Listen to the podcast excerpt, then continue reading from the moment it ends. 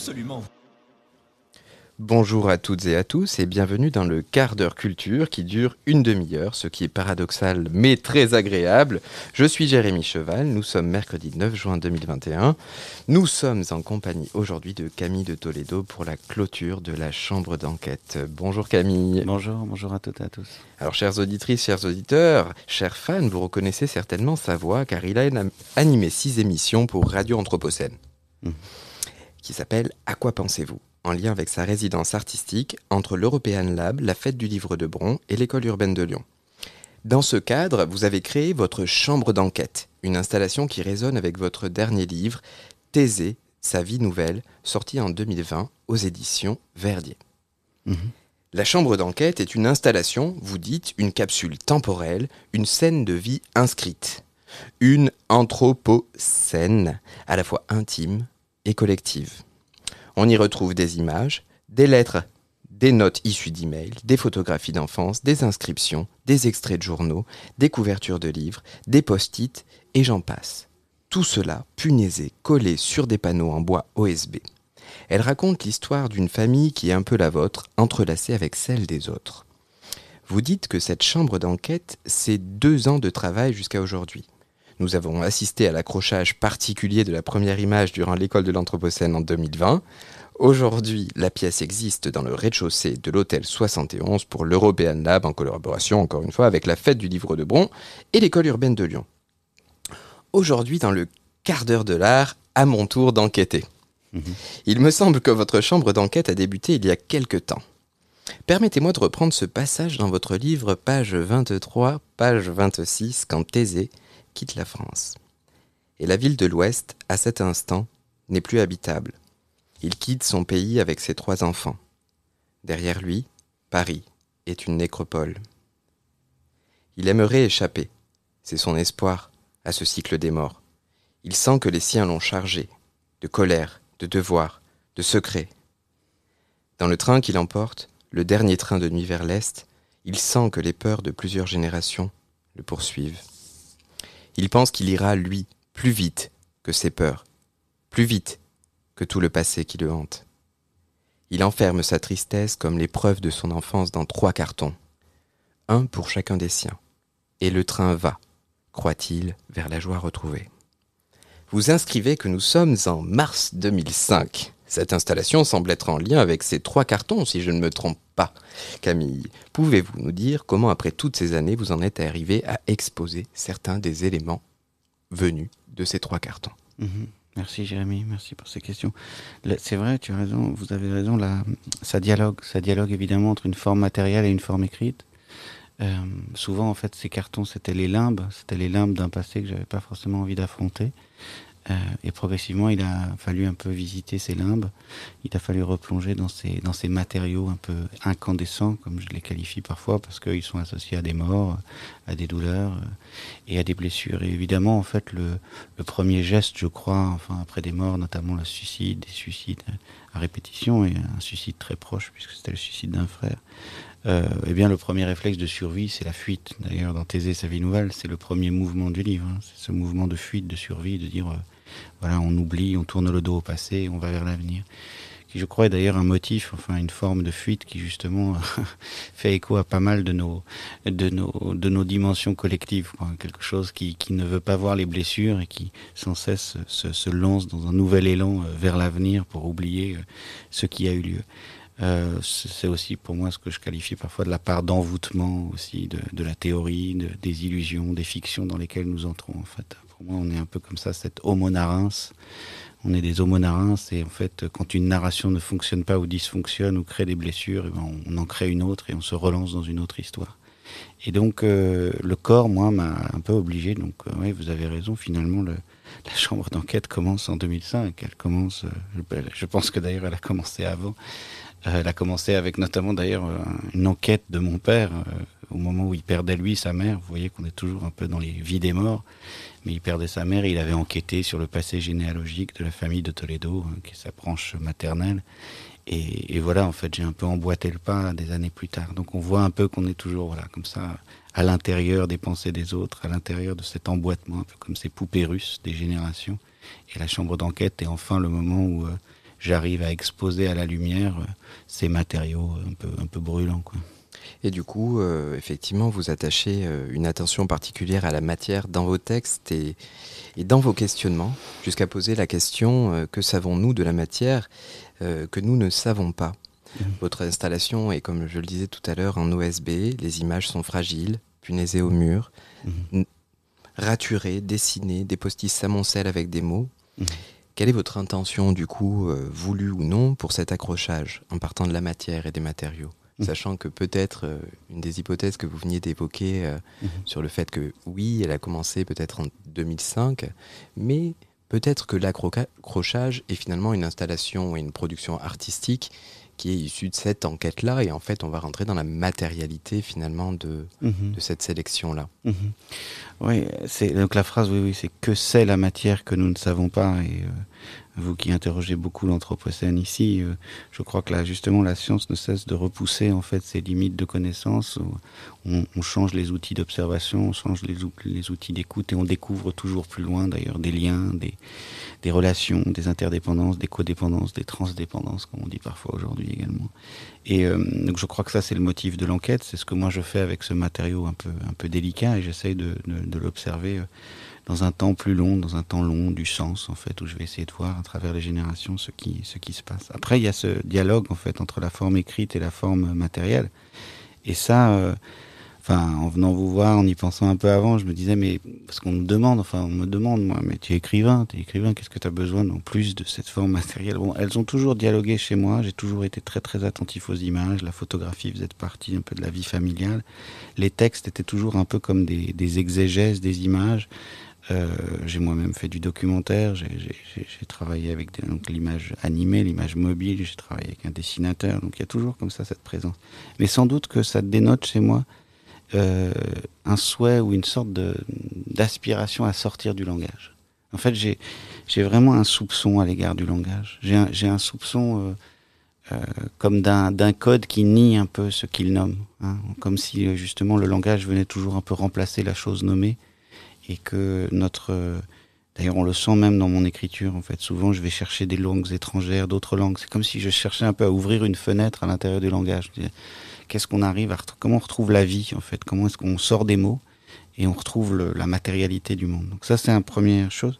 Puis très brièvement, quoi, euh, ce qui m'émeut tellement en fait avec la avec la matière, c'est précisément ce qu'elle sait que nous ne savons pas encore. Et sur la photographie, qui est une matière. Hein. La photographie, c'est une matière. Je dis parfois, ce sont des spectres. Les images, quand les gens sur les photographies disparaissent, meurent, ça laisse des témoignages qui sont assez bouleversants. Pourquoi? Parce que quand on les regarde à distance, hein, parfois quelques années, là ici, parfois 20 ans, 30 ans, 40 ans, là 60 ans, puisque la chambre d'enquête couvre un temps qui est euh, jusqu'au début du XXe siècle, en fait, on se rend compte à quel point les images euh, savent qu'elles sont prophétiques, qu'il y a quelque chose un peu de, de, de l'intérieur de l'image qui, est, qui, est visionnaire, qui saisit en fait des états, euh, des relations, des regards, euh, des états du corps, euh, des gestes, qui dénotent des années plus tard, on voit la fin de l'amour, on voit le moment de la blessure, on voit la douleur, on voit, en fait, on lit avec une, une, alors que quand on est enfant, on regarde ces images, elles sont, elles sont presque, je dirais, neutres ou souvent joyeuses, et tout d'un coup, il y a, elles se chargent en fait. C'est comme si elles se chargeaient du temps. Et elles devenaient un peu des messagers euh, de temps Donc ça vaut pour les photographies, ce que je vous dis là, et ça vaut en fait pour moi beaucoup, enfin, ça va beaucoup plus loin, y compris sur la matière des corps humains. C'est-à-dire un corps, comment il se charge d'informations, comment il se charge de mémoire, et comment avec le temps, le corps va révéler un certain nombre de choses. Et puis évidemment, ça vaut avec le corps du monde, le corps de, le corps terrestre. Alors du coup, euh, vous parlez de, de, de, ces éléments que, que nous ne voyons pas, ces traces que qu'on peut voir à travers euh, les photos ou des images, ou peut-être une puissance de l'image. Est-ce que vous pourriez un peu euh, développer ces clins d'œil que nous ne voyons pas, mmh. ou qu'un public ne peut pas voir, mais que potentiellement vous, mmh. vous voyez à travers euh, mmh. cette exposition qu'a été la, la, finalisation de cette chambre d'enquête? Là, on retrouve en fait le motif premier qui était au départ sur euh, qu'est-ce que ça va être cette forme. Hein, je, montrais déjà des images de True Detective ou euh, certaines voilà certaines œuvres de, Cormac McCarthy quand il a exposé euh, entièrement son atelier d'artiste. Bon, il y a ce motif, en fait, pour l'écrivain, je trouve, d'une archive exposée et d'un, vous savez, les écrivains, ils posent des choses sur les murs, en fait, mais ça reste dans le, clos privé, en fait, ça ne va pas s'exposer. Et j'ai toujours, moi, eu cette, ce désir, en fait, déjà d'exposer ce, travail autour du livre, au-delà du livre, etc. Et puis, euh, après, il y a euh, une image en particulier. Euh, hein, je, parlais de la capacité divinatoire des images, des photographies. Euh, il y a une image en particulier qui, après la mort de mon frère, euh, est venue un peu hanter ma vie. C'est un film capté par mon père en 16 mm ou en Super 8. Non, en Super 8, c'était plutôt du Super 8. Euh, sur une plage. et, et on voit ces deux enfants qui courent. Et puis l'un tombe. c'est l'aîné, c'est mon frère. Et euh, il y a un mouvement des corps où tout d'un coup, celui qui est tombé alors qu'il était devant dans cette course, hein, c'est l'aîné, hein, l'aîné de deux frères, hein, Kael, Cain et Abel, enfin c'est le Cain des deux. Euh, sauf que c'est Cain qui meurt, en quelque sorte, c'est l'aîné qui meurt, mais on le voit sur le film, il tombe, il chute, le second résultat prend les devants, donc il devient en quelque sorte l'aîné de son aîné, ça dans le récit biblique on a beaucoup de, moments comme ça, quand Jacob usurpe l'identité des Saves, comment il devient l'aîné de son aîné. Euh, donc le second dans cette course passe devant et euh, celui qui est tombé se relève et devient comme une sorte d'ombre courant, fuyant après l'autre. Et j'ai eu en fait un mal terrible à regarder cette image pendant des années. Euh, moi, elle m'évoquait en fait une expérience esthétique assez jeune où j'ai regardé La Jetée de Chris Marker et qui est un film vertigineux. D'ailleurs, le motif du vertige chez moi travaille fortement. Et euh, pour, pour ceux qui nous écoutent, pour rappel, euh, La Jetée est un film qui, dès le début, c'est la fin. Enfin, il y a quelque chose comme ça d'une inversion du temps, d'un futur dans le passé et d'un passé dans le futur, d'une boucle assez vertigineuse, assez quantique d'ailleurs. Je pense que c'est un, un court métrage quantique de Chris Marker, au sens du temps quantique. Et, euh, et, en fait, il y a quelque chose là comme un espace-temps qui s'ouvre. Et, et, je trouve que les images font ça. Euh, Au-delà de ce qu'en dit Roland Barthes dans La Chambre claire, quand il dit voilà, les images nous rendent le passé en vie, ou parfois elles portent la mort. Au-delà simplement de ça, moi je suis en fait assez fasciné de la capacité divinatoire de la matière, euh, ce qu'elle sait, ce qu'elle marque, et comment cette marque et cette empreinte. Et je crois que ça rejoint, enfin, la Chambre d'enquête dit aussi beaucoup ça. C'est-à-dire que quand on se met à regarder la blessure dans la matière, on a une capacité de projection sur ce qui va advenir de la vie. En fait, il y a, quelque chose comme ça, et c'est pour ça pour moi que ça lie tant euh, ce moment de l'enquête avec le temps diagnostique dans lequel on est. Quoi. Comment ça meurt Qu'est-ce qui est fragilisé? Qu'est-ce que l'on voit? Qu'est-ce que l'on peut cartographier? Et à partir de ces cartographies, qu'est-ce que l'on va deviner ou dire de la vie à venir? Et qu'est-ce que l'on va pouvoir faire pour euh, justement un peu, bon, il y a ce motif de la, de la réparation? En tout cas, ce que je trouve très intéressant euh, dans ce que vous venez de dire, c'est la capacité euh, d'interprétation, même dans le temps d'une image, qui, à mon avis, aussi se lit à travers euh, différentes époques et différents filtres, en fait, de, nos propres émotions et de notre propre rapport au monde d'une certaine manière. Mmh. Et votre travail, en quelque sorte, me, me, rappelle celui de la poésie plateforme de Franck Leibovici, poète et théoricien, et Julien Serroussi, juriste, au bout du chemin d'un qui s'appelle un livre qui s'appelle Bogoro et des expositions qui s'appellent Low Intensity Conflict, dont la dernière installation est à la Biennale d'art de Taipei, Taipei, ils exposent, comme vous, des éléments de preuve du premier procès de la Cour pénale, par contre le sujet est bien différent effectivement, mmh. de la Cour pénale internationale portant sur des crimes commis en Ituri, dans l'est de la République démocratique du Congo. Mmh. Alors pourquoi je vous parle de ça? Parce que ce qui m'intéresse dans ce parallèle-là, c'est le principe d'exposition. Et le vôtre, mmh. où en fait, et le leur, qui en fait va donner la possibilité aux visiteurs aux curateurs aussi potentiellement, et aux personnes qui, qui en tout cas de, vont déambuler euh, autour de cet espace, d'être même des interprètes, des témoins, des enquêteurs, voire même peut-être à des moments de se sentir même une proche d'une victime. Quand on regarde peut-être une scène de crime, on a l'impression de devenir nous-mêmes cette victime. Mmh. Donc comment avez-vous envisagé cette installation en relation avec euh, le public? Mmh. Oui, dans les, bon, vous savez, quand on expose, il y a toujours comme ça des, des échos euh, chez celles et ceux qui, qui, qui voilà, qui vivent cette expérience de l'installation. Un, un, ami qui était ici présent hier me disait tiens, ça lui faisait penser à des boulots de, de, de Boltanski, parce qu'il travaillant beaucoup avec l'archive. Euh, moi, quand je travaillais, je pensais pas beaucoup à d'autres formes. J'étais vraiment assez concentré sur cette matière, mais c'est vrai quand il me l'a dit, je me suis dit ah oui, c'est juste. Euh, il y a quelque chose sans doute de ça, de ce, de ce travail des restes, euh, des archives. Et après, oui, il y a la place laissée. Et ça, c'est une des choses que j'aime beaucoup avec euh, l'installation plutôt qu'avec le, en comparaison au livre. Le livre, c'est quand même une narration très dirigée, qu'on le veuille ou non. Moi, j'ai travaillé à des formes un peu rhizomiques, mais on a moins de lecteurs. euh, alors après c'est pas qu'on cherche forcément beaucoup de lecteurs, c'est pas tellement l'enjeu, mais c'est simplement que euh, la forme rhizomique, euh, les labyrinthes, les labyrinthes narratifs, je l'ai beau, je l'ai pas mal fait. Vie et mort d'un terroriste américain, vie potentielle. En tout cas, j'aime beaucoup pour vous dire les narrations non autoritaires. j'aime j'aime j'aime les livres qui ouvrent en fait sur l'infini. j'ai du mal avec les dénouements. J'ai du mal avec l'artefact et la fausse causalité des romans. Euh, ce que j'appelle parfois le roman-roman ou le toc euh, de, la, fiction. Euh, donc j'aime beaucoup cette tension qu'il y a avec l'archive. J'aime beaucoup me mettre à l'endroit des tensions entre l'archive et la fiction, euh, entre l'archive et la légende. J'ai beaucoup travaillé là-dessus, sur cette idée écrire la légende. C'est intéressant parce que ce mot légende est très très énantiosémique, il est très ambivalent parce que on dit légender un document, donc là on atteste de la vérité du document et on dit au contraire tiens raconte-moi papa une légende, la légende des temps anciens. Donc on voit aussi qu'il y a un décrochage vis-à-vis -vis de la vérité ou au contraire quelque chose qui atteste. Donc j'aime beaucoup ce mot de légende. Et là dans la pièce euh, la chambre d'enquête, enfin j'étais assez ému de l'avoir finalisé hier. Euh, c'est que voilà, j'ai enfin mesuré euh, émotionnellement comment cette narration non autoritaire fonctionne. Quand on est dans l'espace, on entend une voix, hein, qui est un peu celle qu'on entend là, sauf que ce sont des bribes, des fragments de commentaires, d'évocations, de, détails. Euh, et c'est moi-même qui enregistre, de telle façon que le regard est appelé euh, par la matière, puisqu'il y a cette voix, et c'est comme si je donnais comme ça des, des débuts d'histoire, et puis après, libre à celles et ceux qui sont là d'aller plus loin dans l'investigation, d'y rentrer. Il y a évidemment ce que, ce que vous avez vous-même éprouvé hier, c'est la question de savoir si on peut marcher euh, sur les feuilles et les débris de feuilles, et, si on peut saisir des objets sur cette table. Bon, voilà. Et donc là, les gens, voilà, piétinent eux-mêmes ces choses, parfois se, se baissent, regardent ce qu'il y a aussi sous la, la pile des, des images qui ne sont pas encore collées.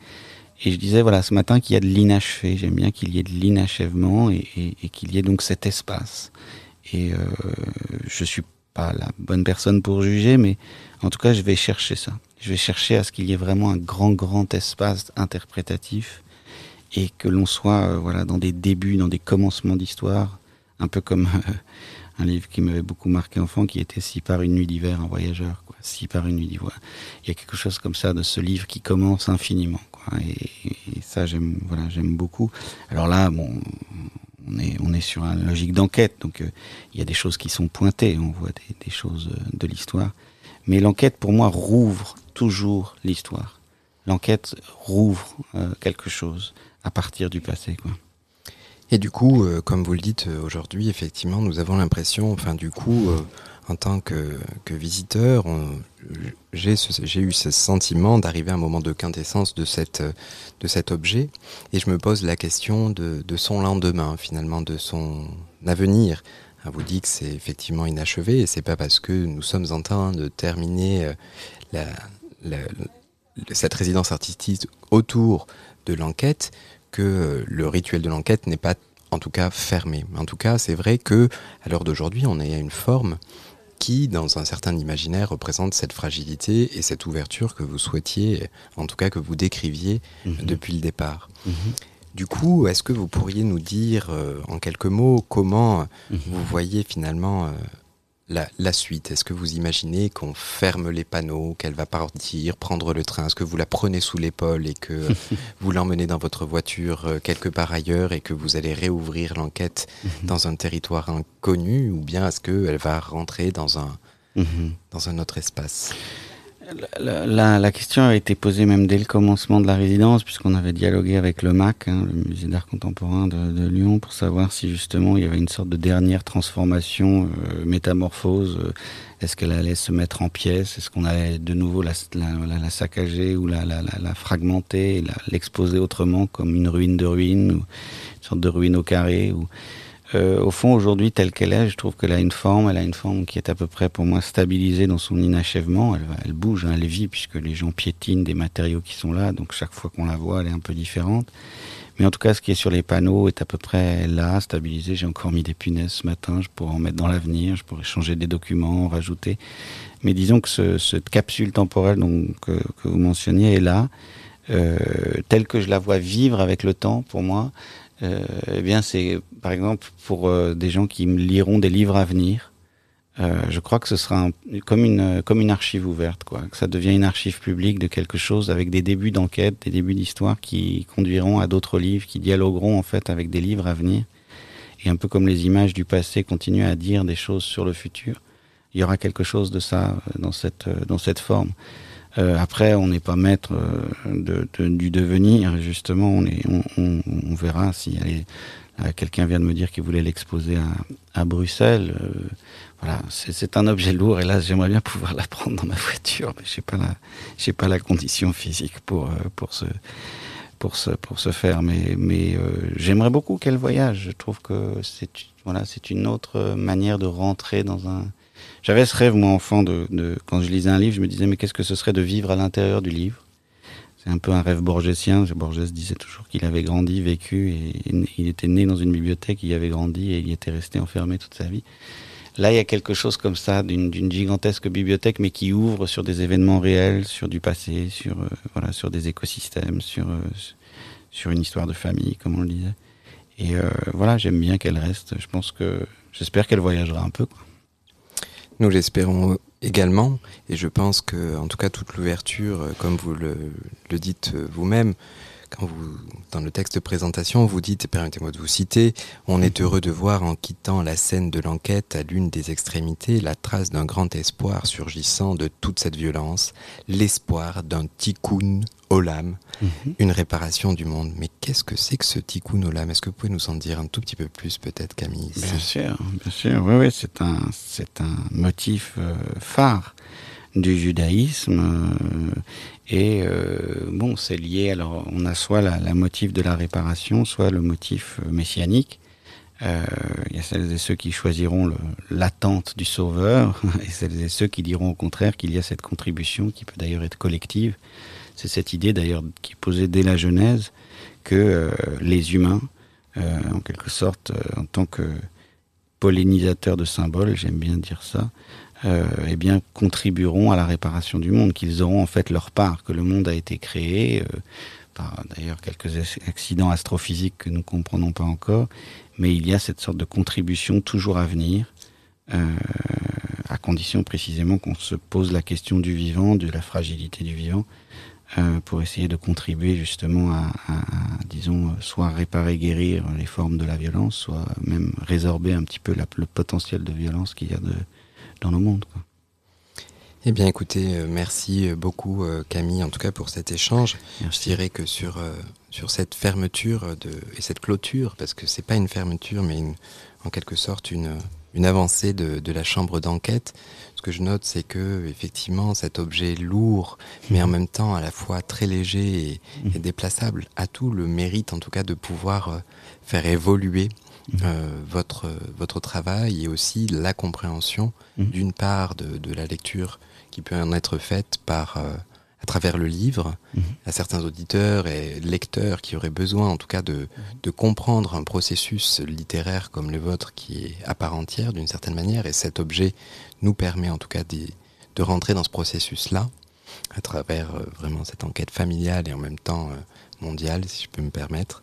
En tout cas je pense que, que, que, que cet objet le, et la suite sera des plus heureuses et je, je vous le souhaite vivement, mon merci cher beaucoup, Camille. Jérémy, merci pour votre écoute. Et, et du coup, je vous ai proposé, j'ai décidé de, de, choisir un morceau musical pour la fin de cette, ah, cette émission, car n'oublions pas qu'il s'agit de, de sourire, comme nous le rappelle la batteur, auteur, compositrice compositrice et chef d'orchestre Anne Passeo avec son titre envoûtant Smile issu de son album Yokai Don't Let Anyone Take Your Soul, Don't Let Anyone Take Your Smile. Je vous laisse écouter les paroles de cette magnifique, magnifique chanson. Le quart d'heure de l'art.